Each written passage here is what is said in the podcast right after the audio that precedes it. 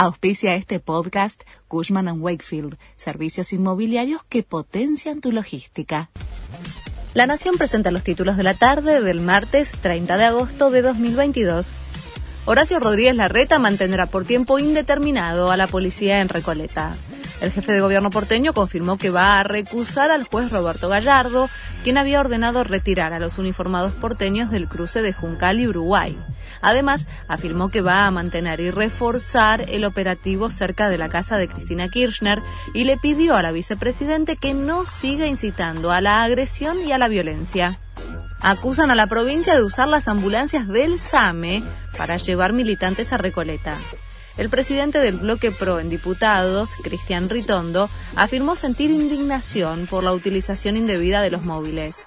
Me parece que tienen que tener decoro algunos de los dirigentes, sentenció.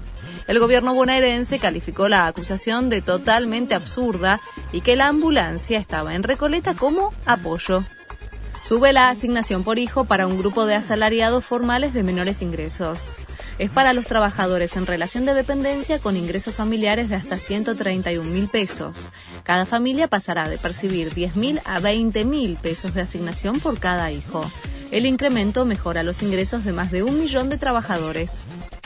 La AFIP denunció a Susana Jiménez por evasión fiscal fue luego de que la diva se negara a presentar la declaración jurada de bienes personales del año 2019. Según los funcionarios, la conductora adeudaría 50 millones de pesos, pero el organismo determinó que por multas e intereses ese monto podría llegar hasta 300 millones de pesos. En ocho horas se agotaron las entradas para el partido de River ante Defensa y Justicia.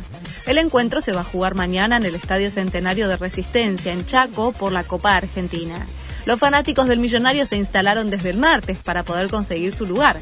Marcelo Gallardo todavía no confirmó al equipo, pero es probable que haga pocos cambios respecto al que empató con Tigre el sábado. Este fue el resumen de Noticias de la Nación.